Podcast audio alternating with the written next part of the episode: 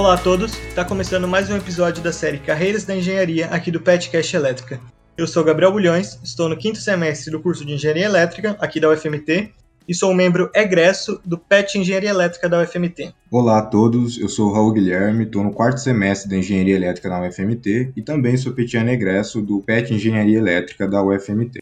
Bom, para quem ainda não conhece, a nossa série Carreiras na Engenharia tem como objetivo discutir vários dos caminhos que a gente pode seguir aí, né, depois de formado na engenharia elétrica, trazendo pessoas que atuam na área. E para o episódio de hoje, nós queremos falar um pouquinho dos projetos elétricos residenciais. E para conversar aqui com a gente, nós convidamos o engenheiro Bruno Campos para uma conversa. Seja bem-vindo, Bruno. Obrigado, pessoal. Como o pessoal falou, eu sou Bruno Campos, egresso da UFMT, formei em 2019 e antes de, do, da UFMT, passei pelo IFMT também, fiz curso técnico em eletrotécnica lá. E isso aí me deu uma grande base, passei pela engenharia e graças a Deus hoje em dia estou atuando na área, servindo aí a, a grande área da energia. Perfeito, Bruno. É, eu acho que o nosso ponto de partida aqui, né, para esse bate-papo hoje, é para você trazer aí para a galera que está ouvindo a gente, né, assim, um conceito de um projeto elétrico, né, e qual que é a importância, né, que se tem um projeto elétrico residencial. Certo. É, bom, a importância assim do projeto elétrico, ela, ela é essencial. Um projeto elétrico numa instalação, ela é de grande valia, porque quando você está projetando, você já coloca alguns problemas, você elenca alguns possíveis problemas que pode acontecer naquela instalação, é um, alguma dificuldade que você pode ter de atender, de atender um determinado circuito, de atender uma determinada carga. E aí, quando você faz o projeto elétrico, você já está prevendo aquela, aquele, aquele problema. Então, você consegue buscar maneiras de dar um bypass por esse problema. Hein? Bom, e Sabendo então aí da importância de um projeto elétrico, né, para uma residência, para uma obra, uma construção, seja qual for, é, qual foi ali o pontapé para você se interessar nessa área? A gente sabe, pelo menos aqui no FMT, que o foco da graduação não é esse em específico, né? Temos até poucas matérias, duas ou três, se não me engano, com foco específico em projetos elétricos residenciais. Então, assim, a gente fica aqui curioso de saber qual foi esse pontapé para te motivar a seguir nessa área. Entendi. É, o para mim o pontapé inicial foi o curso técnico que eu fiz, porque é, desde da, da adolescência ali eu tinha curiosidade da área de energia, né? Sempre via alguma coisa eletrônica assim, tinha curiosidade de conhecer. E aí eu, eu busquei fazer o curso técnico para ter mais um pouco de conhecimento da área. E lá no curso técnico, é, tratava mais de baixa tensão, né? Baixa tensão, e a gente tinha bastante matéria relacionada ao projeto elétrico. E lá no curso técnico também tinha bastante é, é, execução. Não só a parte do projeto, que você ficar, por exemplo, num computador ou numa prancheta ali desenhando o que você vai é, ter na sua instalação, mas a execução Lá a gente fazia bastante é, instalação de eletroduto, por exemplo, passar cabo num lugar. E aí, no curso técnico lá, eu já tive esse contato com as instalações residenciais. Depois, quando eu estava na graduação, é, eu fiz estágio também em empresas que faziam projetos, mas não só de residências, faziam projeto de prédios. Então a, a, complexidade é um pouco maior, né? Uma complexidade maior de um prédio do que de uma casa. E aí eu, eu gostei mais da área, porque eu achei mais interessante ainda, porque é um, uma coisa assim, para o engenheiro eletricista recém-formado, saber fazer um, um, bom projeto é, é como se você estivesse fazendo um bom é, arroz com ovo, entendeu? Porque projeto elétrico de baixa tensão, ele sempre vai ter. Abriu o olho ali, conversou com um colega, você acha um projeto elétrico para fazer. Então, se você sabe fazer bem feito, você vai ter sempre aquele serviço, entendeu? Então é, é, algo que me despertou, assim. É, primeiro, a curiosidade de, de conhecer, de saber o porquê fazer um projeto elétrico, que eu tive essa curiosidade no curso técnico, né? E depois na graduação, eu tive o contato com a experiência mesmo de ver de grandes construções. E aí me fez abrir o olho e buscar conhecer mais. E esse curso técnico aí que você falou que você fez foi onde e qual era o curso? Vai que tem alguém interessado, né? Que é um, um curso técnico aí que motiva a seguir nessa área.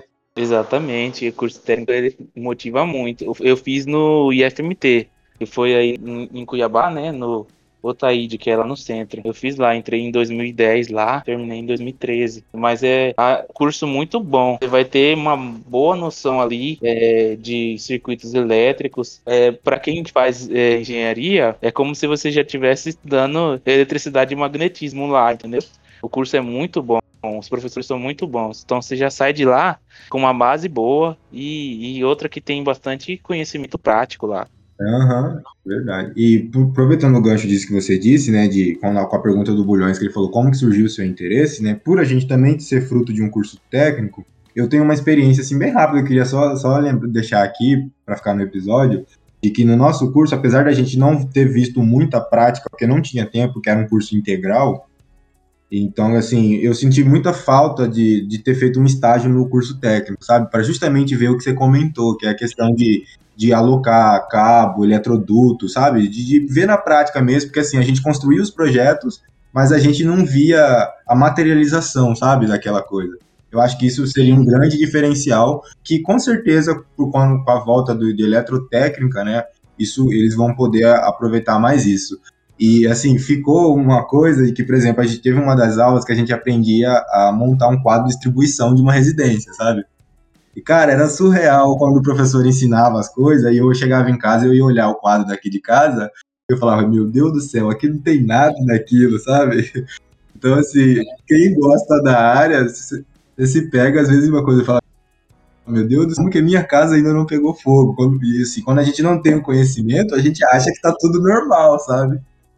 E isso acho que também é a importância do projeto, né? Que você passa a dimensionar melhor essas questões. Exatamente. E isso, e isso é, um, é um problema que é, é na área da, da, da engenharia, na, na, energia, vamos dizer assim, a energia, ela, ela, é, ela aceita erros até, entre aspas, porque às vezes é, a pessoa não, não tem conhecimento nenhum ali de base, de, de cálculo, de nada, de circuitos elétricos, mas ela tem uma experiência de vida ali e ela vai, ah, aprendeu com um pai, com um pedreiro lá, eu digo mais ou menos como que se liga, aí ela vai e faz uma ligação ali, a instalação até funciona. Só que aí tá, o funcionar às vezes pode ser uh, esconder problemas, né? Porque quem da área sabe que não é o circuito não tem só que funcionar, ele tem que estar tá protegido, ele tem que estar tá bem dimensionado. Então tem muitos outros que às vezes a pessoa vai só sabe instalar e acaba fazendo uma coisa funciona, só que com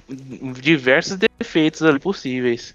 E aí só você tendo uma noção de projeto elétrico, aí você vai saber, igual você falou, na sua casa lá, minha casa também não tinha projeto elétrico. Então a instalação foi feita de qualquer jeito. E o, o, todo tipo de problema possível pode ter lá. E aí ninguém previu nada. Então você fica sujeito a tudo, né? Muito boa a sua fala. Pegando já um gancho, né, dando sequência aqui nas nossas, nas nossas perguntas, é, quais, quais são né, os pré-requisitos para um profissional hoje atuar na área de de projeto elétrico, né? É, se você de repente assim, além dos conhecimentos, né, de norma e tudo mais, você pode assim citar aí algum software que você julga essencial, né, para um projetista, tudo que, que, que, engloba e auxilia ali, né, na hora de, de, montar esses projetos. Tem tem alguns softwares sim que são muito bons. É, hoje é, diversas pessoas usam é, o software QI Builder, aquele da Pro Elétrica, é um software muito bom assim para projeto elétrico que eles já carregam em si as normas, já já todo o aparato de dimensionamento para dimensionar circuitos, eles fazem tudo. Às vezes a pessoa faz sem usar o software e acaba não usando alguns métodos de, de projeto e esses softwares utilizam, entendeu? Então, é, assim, não que seja um pré-requisito você saber usar esse software. Com a sua experiência você consegue fazer. É, mas é muito bom usar, porque ele automatiza, né? então é, você não tem que se preocupar com algumas coisas porque o software está fazendo. Então você poupa tempo para pensar em outras questões que você pode ver ali que o software é, acabou é, deixando passar despercebido. E assim, é bom. É, não, não sei se pode, posso dizer que é um pré-requisito mas para você seguir na carreira com domínio, é você tentar fazer um, um estágio para pegar uma, uma boa experiência em projetos.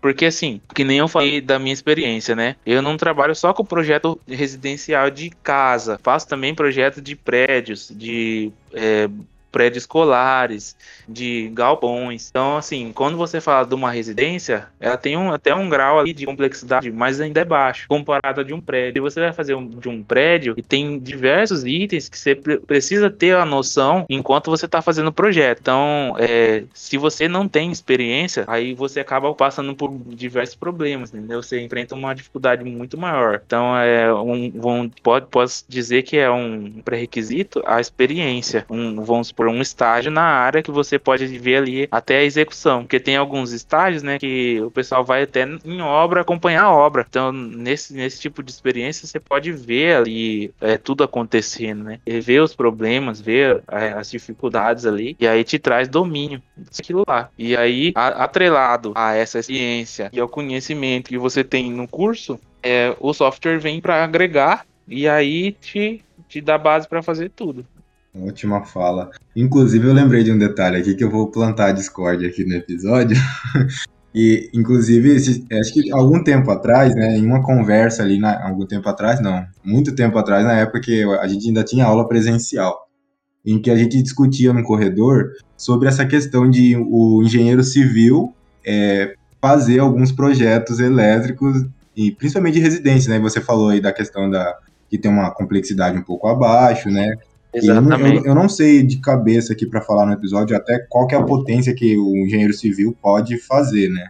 Mas isso também é uma, é uma é problemática, não é? Porque, tipo assim, não é muito a praia deles, né? E eles pegam Sim, e fazem. Né? Exatamente. Né? Inclusive, se você parar para olhar no mercado aí, por exemplo, grande maioria das construtoras não tem engenheiro eletricista. Geralmente, quem faz um projeto para uma construtora é um engenheiro civil que estudou um pouco da parte de elétrica e usa software para fazer, só software, e ou então é um arquiteto que faz, que também pegou experiência e usa software também. Então aí todo, todo esse pessoal aí concorre com a gente. Inclusive, é, tem bastante engenheiro civil que faz laudo e aterramento, por exemplo, laudo de SPDA. Então, assim, são áreas é, que eles não têm, não tem no curso, a não ser que a pessoa busque uma especialização depois, e, e aí eles acabam fazendo serviço e acaba tirando da gente, né? Acaba tirando o, o nosso serviço, porque isso é devido muito ao software, porque o software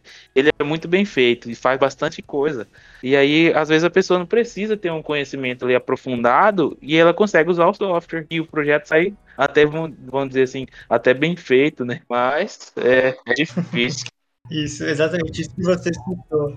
Por exemplo, no caso do QI, né, que você falou, que o principal era alocar os pontos, que ele já vem com as normas carregadas, e o que o arquiteto já faz, né, esse trabalho. Exatamente. Quando o arquiteto faz seu projeto, ele já fala onde que ele quer as tomadas. Se ele faz isso no software, já é meio caminho andado para finalizar o projeto. Então, é. o software também acaba facilitando essas outras questões.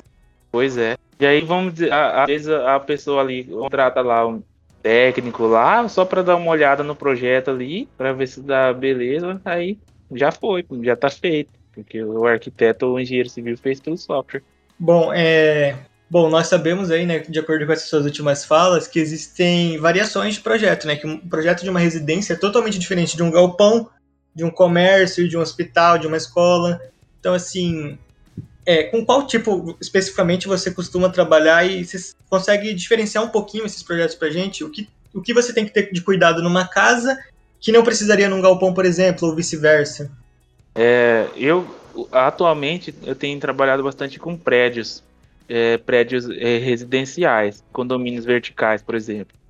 É, e assim, uma coisa que é muito diferente são a, a, as, as subidas, as passagens de, de circuitos que vão de um, de um local para o outro, porque, por exemplo, tem, tem prédio que tem diversos níveis de subsolo, por exemplo, ou tem áreas, é, áreas comuns, vamos dizer, área de lazer, que ficam no, no segundo, terceiro andar. E às vezes você tem um quadro lá de distribuição que atende o circuito que fica lá na área de lazer e esse quadro está alocado em um andar superior, por exemplo. Aí você tem que levar um circuito lá do andar superior para a área de lazer. Só que do andar superior, às vezes não tem é, cobertura na área de lazer. Então você precisa ter uma, uma uma, uma noção ali de por onde você vai passar esse, esses circuitos, por onde você vai poder percorrer com o eletroduto até chegar no ponto que você quer. Então, assim, é, um, um, diversos é, pontos são, que são bem diferentes nesse tipo de projeto. Porque em uma casa, por exemplo, às vezes o máximo pode ter aí é uma casa, sei lá, de três andares, vamos dizer assim. Mas aí numa casa de três andares, geralmente está tudo ali, tudo, todas as instalações estão tudo dentro de um bloco só, né? Já num prédio, não. Às vezes é, você tem circuitos que interligam entre um bloco e outro. E aí, de um prédio para o outro, você não vai ter uma cobertura, né? Então você vai ter que descer o cabo, passar pelo solo. Então tem toda essa, essa expertise que você tem que ter, analisar ali para poder executar. É, aí, por exemplo, um galpão. Você vai fazer um circuito ali de um galpão. Aí, quando você vai fazer isso, você tem que analisar qual é o tipo de galpão, como que é a estrutura do galpão, até às vezes a cobertura, se é telha metálica, se é telha de eternite, é, se é telha é, térmica, termoacústica. Então, assim, é, em uma casa, às vezes você não precisa fazer esse tipo de, de análise, porque geralmente numa casa você vai passar o eletroduto pelo forro ali, e aí a telha vai ser no mínimo ali uma telha de cerâmica. Então, é, é vai variar muito pouco de um projeto de uma casa para outra, entendeu? Já em um galpão não, você tem que analisar a telha. Se for, por exemplo, se é uma telha metálica e você vai passar o eletroduto no forro e ele vai ficar exposto a essa telha e vai estar submetido a muito calor, né? Então você tem que analisar se aquele, aquele eletroduto vai suportar o calor ou se você vai ter que usar outro tipo de eletroduto. Às vezes você fala, ah, não vou usar eletroduto metálico. Aí, e a isolação do cabo? Esse eletroduto metálico pode estar exposto a calor, ele vai sentar. Pode ser que ele venha a deteriorar a isolação. Então, assim, são é, coisas diferentes que vai precisar analisar é, em, em, outras instalações. Outro, outro ponto, é, em um galpão, por exemplo, em um galpão, geralmente você vai precisar fazer um SDA do galpão, porque geralmente um galpão é alto é, e é uma, uma estrutura extensa, então abrange ali uma grande área e geralmente você vai precisar fazer um, um sistema de proteção à carga atmosférica, né? Já numa casa é, é, muito difícil você precisar fazer é um projeto de SPDA, porque aí você faz só o estudo da análise de risco do local, você vê, vê que não tem risco muito, é, elevado de, de descarga, então você acaba às vezes nem precisando fazer. Então aí tem esses, esses diferenciais entre uma instalação e outra. Né? Esses são pontos que é, são necessários é, avaliações. Muito bem. É, dando sequência aqui, Bruno, é, a gente queria saber assim, se existe né, hoje no mercado alguma especialização é, voltado para a área de projeto, né? Ou, ou se, tipo assim, simplesmente a graduação ou um curso técnico já te dá subsídios completo para você seguir no, no ramo. Existe sim é, é, curso de especializações, sim. É, igual hoje tem muito é, crescimento na área de automação residencial, por exemplo. Então, a automação residencial é, é uma área assim, é, é nova não é muito nova nós somos da engenharia elétrica, né? Porque já há bastante tempo, mas no mercado isso aí está tá em crescimento agora, no momento. Então, e, às vezes, é, a, até nós, é, profissionais da, da, engenharia, temos dificuldade de fazer um projeto, exemplo, com automação residencial. Então, tem cursos para automação residencial, especialização ali é, para você fazer projeto com isso. E quando você vai fazer um projeto para essa área aí, você tem que pensar toda uma lógica diferente para a instalação, né? São equipamentos diferentes, é, to, toda a disposição dos circuitos é diferente. Então ali tem um tem uma área tem tem curso para projeto é, de SPDA, por exemplo, você vai fazer essa proteção para descarga atmosférica de, de, prédio ali, um prédio residencial, né? Não foge da instalação é, elétrica residencial. Então é, são tipos de projetos, né? Tem diversos cursos. É, mas assim, para você fazer um projeto recém, vamos supor, recém-formado, o, o, curso de engenharia te dá grande base. Você consegue, sim. Você acabou de formar, você consegue com, com total consciência fazer um projeto elétrico ali. O que vai diferir é a questão de experiência. Se você tem experiência já de estágio, aí você consegue ter uma noção melhor, já consegue olhar para um projeto ali e, já prever alguns problemas, prever já algumas possibilidades de instalação. Talvez você consegue dar um preço para um, um projeto seu. E já diferente não tem, por exemplo, de estágio. Aí, não, aí chega alguém, algum cliente solicitando para fazer um projeto, talvez a pessoa não consegue lá pressurizar um preço e tal e já prevê alguma coisa. Então isso diferencia. Um curso técnico também, às vezes é, às vezes é legal fazer, até para nós engenheiros, porque é, que nem eu falei, às vezes a pessoa não tem aquela noção da execução, né, de como é na prática as coisas, a instalação de um quadro. E aí vamos supor que você chega numa para conduzir uma instalação, você foi contratado numa empresa lá e você vai ser responsável por conduzir a execução de um serviço. Vai ter técnico técnicos lá, vai ter auxiliares de eletricista lá. E assim, geralmente, pessoal que tem muita experiência prática, quando eles veem um engenheiro que acabou de informar, eles já, é, por exemplo, não, sei como dizer assim, mas querem colocar o engenheiro, vamos colocar no seu lugar, né? porque eles acham que o engenheiro recém-formado não sabe, né? Chega lá cru. E aí, quando você vai na, na instalação, aí eles querem já mostrar que eles sabem, entendeu? E aí, se você tem aquele conhecimento prático, você mostra para ele que, que não é bem assim, né? Que você também tenha esse conhecimento e é, não é só teórico, né? Então, é, são esses pontos aí que pode agregar. Certo. Bom, é, já falou muito aí do que é projeto, das qualidades, das vertentes.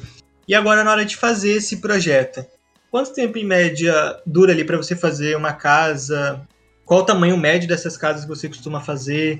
Você pode dizer um pouquinho para a gente como é esse trabalho aí de fazer o projeto elétrico? É, assim, o, o tempo para fazer um projeto, ele varia muito, assim, de experiência da pessoa para fazer, varia das informações que você tem da, do, sobre o, o, o local. Por exemplo, se às vezes um projeto, a, a parte arquitetônica, ele vem para você tudo bem trabalhado, tudo bem definido lá, sem alteração nenhuma. Então aí você pega aquele projeto ali, já está tudo bem definidinho, rapidão você consegue. Por exemplo, se você vai fazer um projeto de uma casa de 80 metros, sei lá, é, se ele vem bem definido, você consegue fazer um projeto em uma semana facinho, porque é, o que demora mais não é nem a, o lançamento de cabo, de eletroduto, o que demora é a parte de documentação, né? memorial descritivo, aí você tem que fazer os quadros de carga para determinar. Se você usar um software, você fica um pouco mais rápido. Mas a questão documental de memorial descritiva, descrição, tem que fazer lá na mão, vamos dizer assim, né? Então leva um pouco de tempo. É, mas isso aí de, depende bastante, né? Por exemplo, é, eu mesmo é muito difícil fazer uma casa de 80 metros quadrados.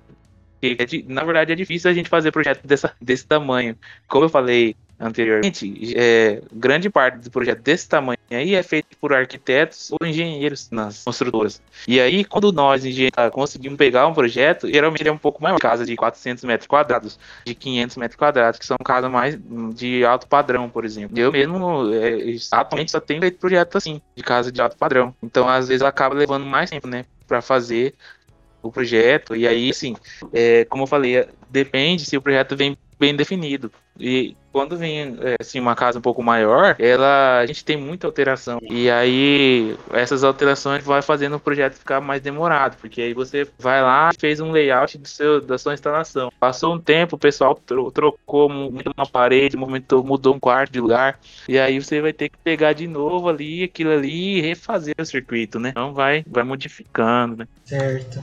Bom, e agora que já sabemos como que é esse início de trabalho, né, o processo todo, parte do projeto, como que você faz a quantificação aí do valor que você vai cobrar pelo projeto? O que você leva em consideração? O tempo, o tamanho? Então, só para orientar aí quem está meio perdido na área, como que é feito, como você faz essa parte de cobrança? Assim, é, a gente sempre tem que analisar a, a, complexidade do, do projeto. Você analisa ali o que, que você tem que fazer. Ah, é um projeto elétrico, beleza. Mas um projeto, se for uma casa de, de alto padrão, por exemplo, ele tem um nível de complexidade elevado. Porque você tem que. A, a pessoa às vezes tem uma.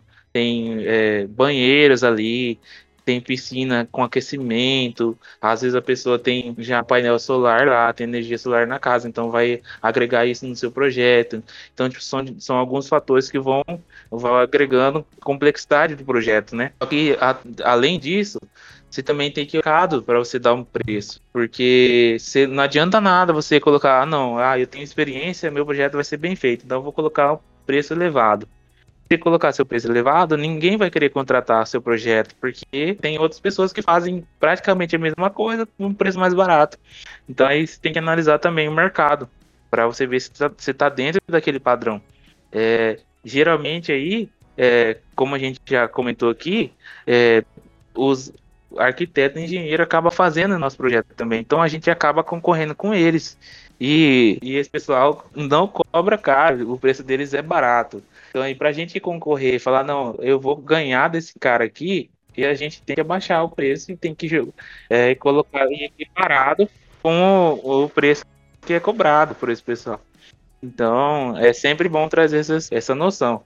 É, também é, existem, até no CREA mesmo, é, disponibilizado algumas tabelas de preço para você basear o preço que você vai cobrar do seu projeto geralmente são baseados no metro quadrado, né? Tantos reais por metro quadrado. E aí varia ali para uma, uma, residência, um prédio de residência, ou um prédio comercial, um, uma escola. Aí o preço pode variar ali em reais, reais por metro quadrado. É, e vai sendo adequado esse preço, né? Mas assim, igual, por exemplo, hoje, eu mesmo é, não consigo cobrar mais que nove reais por metro quadrado por mais que tenha experiência e tudo mais, tem alguma coisa aí, mas não dá, porque é, no mercado o pessoal faz por menos. É, fui, eu fui conversar numa construtora um tempo atrás para tentar fazer uma parceria e aí o pessoal cobrava 4,50 por metro quadrado para fazer o projeto elétrico e o SPDA junto já. Então assim é muito difícil de concorrer com esse, com esse preço aí.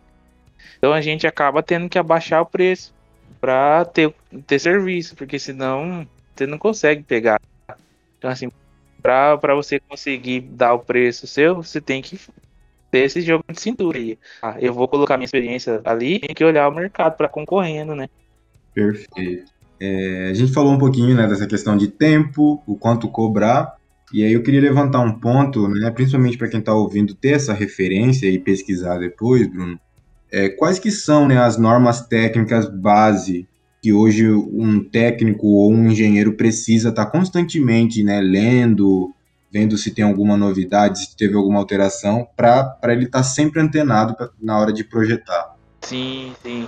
É, as normas, sim, para projeto elétrico, geralmente é aquela, são aquelas normas mãe, né, para gente. Por exemplo, 5410 é 54 é norma para projeto elétrico de baixa tensão, né? Então, ela você tem que estar tá ali sempre olhando. Não vou dizer assim, não precisa decorar a norma, porque é, tem, é, é muito extensa, né? Então, é, você, mas você tem que sempre estar tá com ela e consultando ali. Se surgiu uma dúvida que, ah, vou lá e olho na norma e vejo que a norma fala.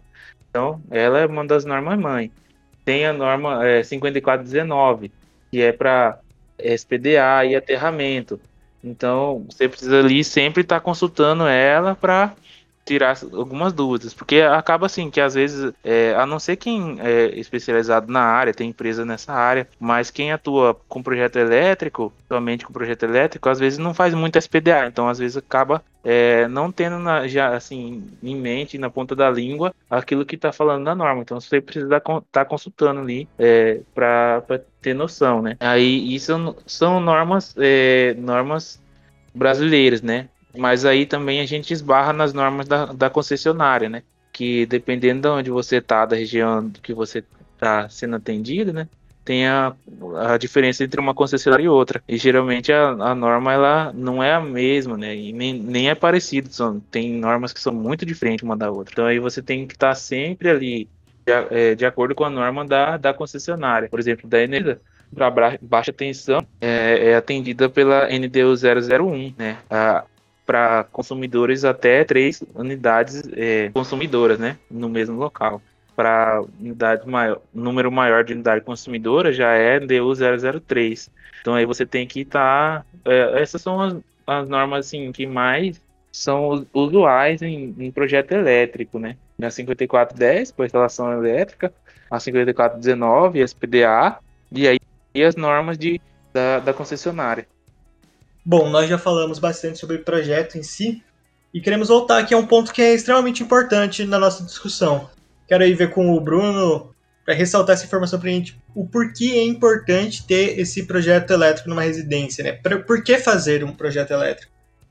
É, então, é, essa pergunta é, cabe muito, né, na, na nossa discussão aqui. Como a gente já falou anteriormente, né, o projeto elétrico ele é essencial na instalação.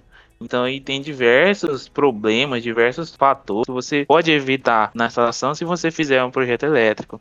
Por exemplo, aqui no IFMT é, a gente esbarra muito em, em instalações velhas, instalações antigas. Tem blocos aqui que tem mais de 40 anos.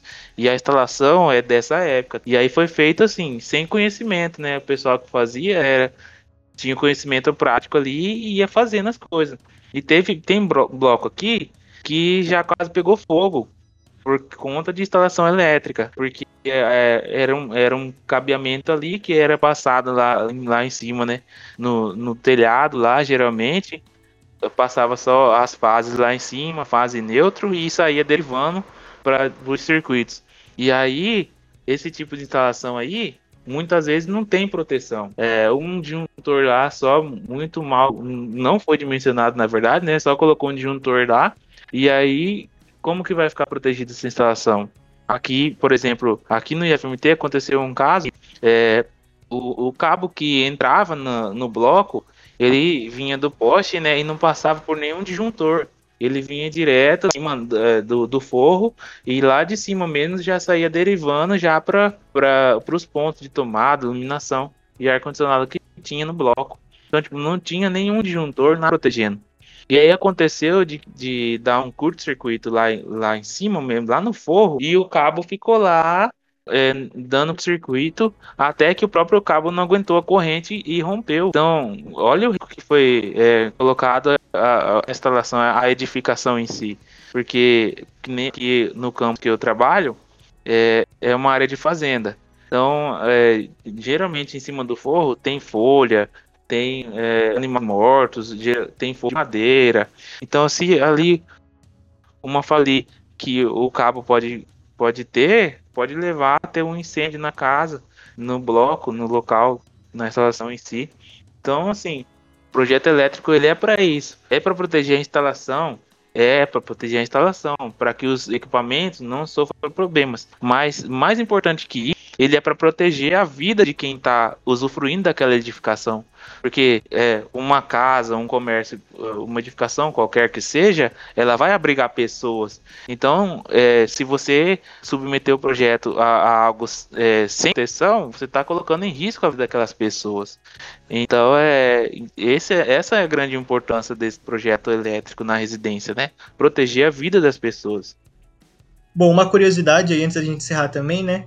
É um tema que vem sendo bem discutido, que são os carregadores de carros elétricos, né? Esses pontos de tomada para carregar o carro elétrico. E quando a gente trata de demanda de uma residência, esses aparelhos possuem muita potência, né? Uma potência muito elevada e que acaba ali tendo um, um tratamento especial, né? Você precisa conhecer o equipamento para poder dimensionar aquela casa corretamente. Então, como que fica essa questão dos carregadores de carro elétrico nos projetos que você faz, Bruno?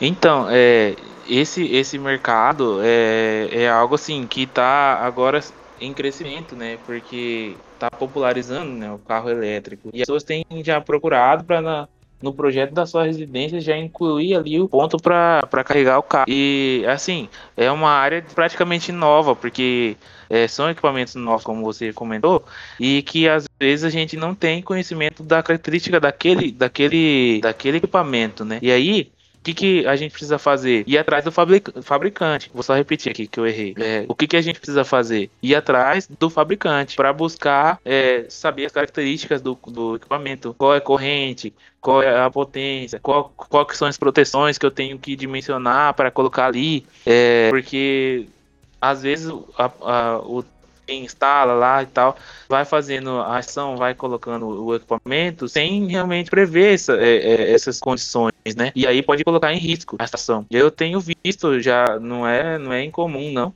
é, casas locais pegaram fogo nesses pontos de carregamento de carro elétrico. E aí, por exemplo, é, olha qual que é a problemática, né? O, quem instala um ponto de carro elétrico geralmente não é uma pessoa é assim de baixa renda, né? É alguém que tem uma renda elevada ali. E um carro elétrico, ele é caro também, né? Então, se você o ponto que você está ali, ele tem algum problema, ele não vai só danificar o carregador, ele vai danificar o carro da pessoa.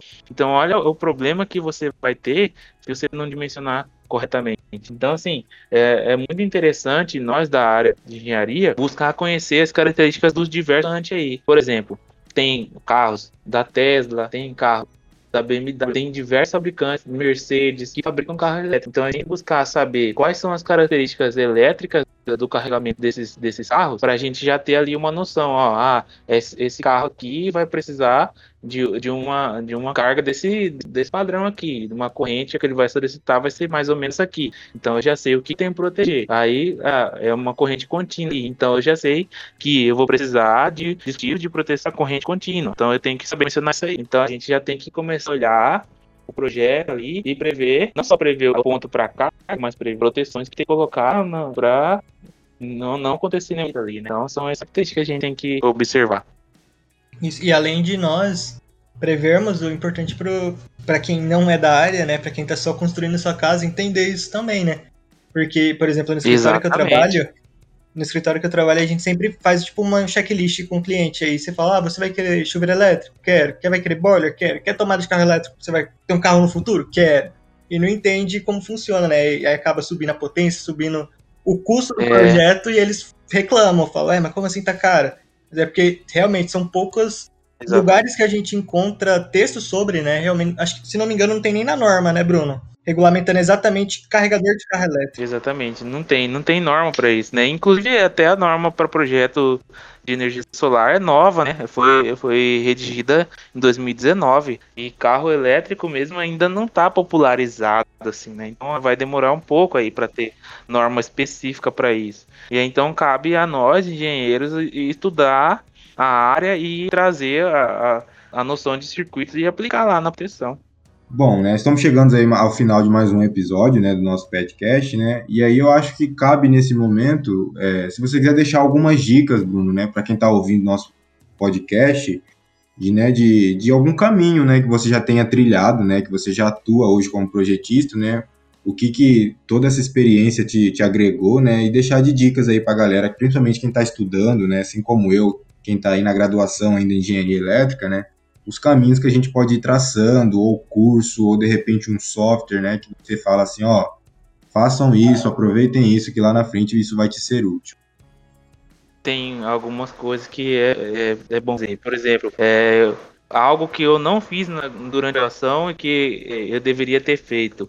Por exemplo, é, aprender a, a forma BIM. É, porque quando eu fiz estágio, a maioria do, do estágio que eu fiz não, não utilizava para tomar BIM. Usava tudo no CAD, no AutoCAD mesmo ali. E aí era, era, eram feitos no AutoCAD. Então aí eu não busquei. Eu mesmo, por mim mesmo, não, não busquei. Não procurei fazer curso, aprender na plataforma. E aí, depois que eu formei, é, diversos clientes apareceram aí, unidades, e eu não tinha conhecimento da, da plataforma, entendeu? Então falam que que eu, se eu tivesse, ia agregar muito mais. Então, é isso eu deixo como uma dica, assim, para vocês que, tá, que estão formando, que estão aí é, adentrando na, na, na, engenharia, estudar a plataforma BIM, é, aprender ali, mexer, é, compatível os projetos e tudo mais, porque é, é, alguma coisa nova, é algo que tá, vai, vai acabar, vamos dizer assim, vai acabar com a AutoCAD daqui mais um, uns anos. Até o governo agora, o governo já tem um, pro, um programa de incentivo à utilização da plataforma.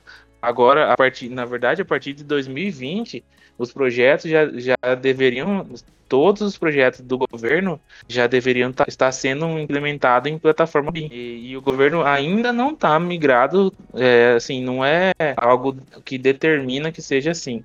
Mas é, daqui mais alguns anos aí, todos os projetos da, do governo mesmo vai ser na plataforma BIM. Então, é, isso é, isso é uma, uma boa para quem está ainda na graduação, né? Porque ainda tem um tempo ali até adentrar o mercado, mas é, é muito bom aprender essa área aí.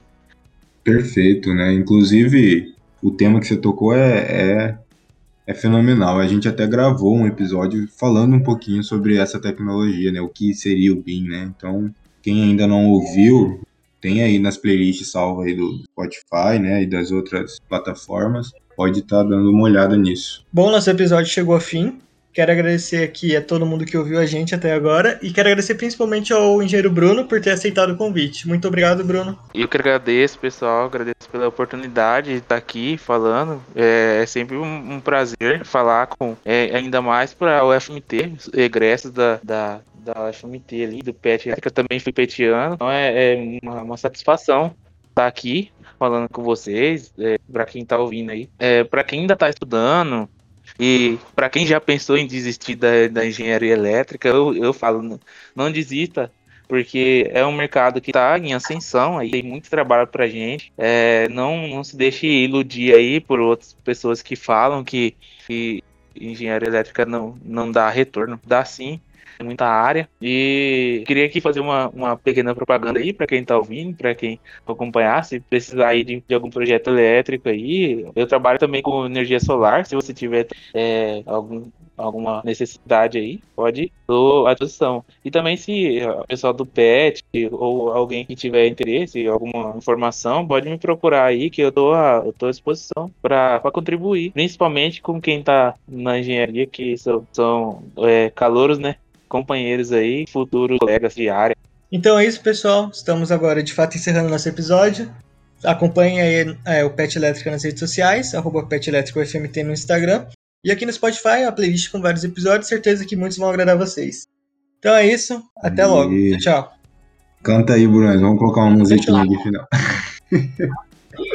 Tô zoando. Não, não, isso aí, isso aí é pra edição. Obrigadão, viu, mais uma vez por ter vindo aqui, né? Dispor seu tempo aí pra gravar com a gente. Esse episódio vai ficar muito show, cara.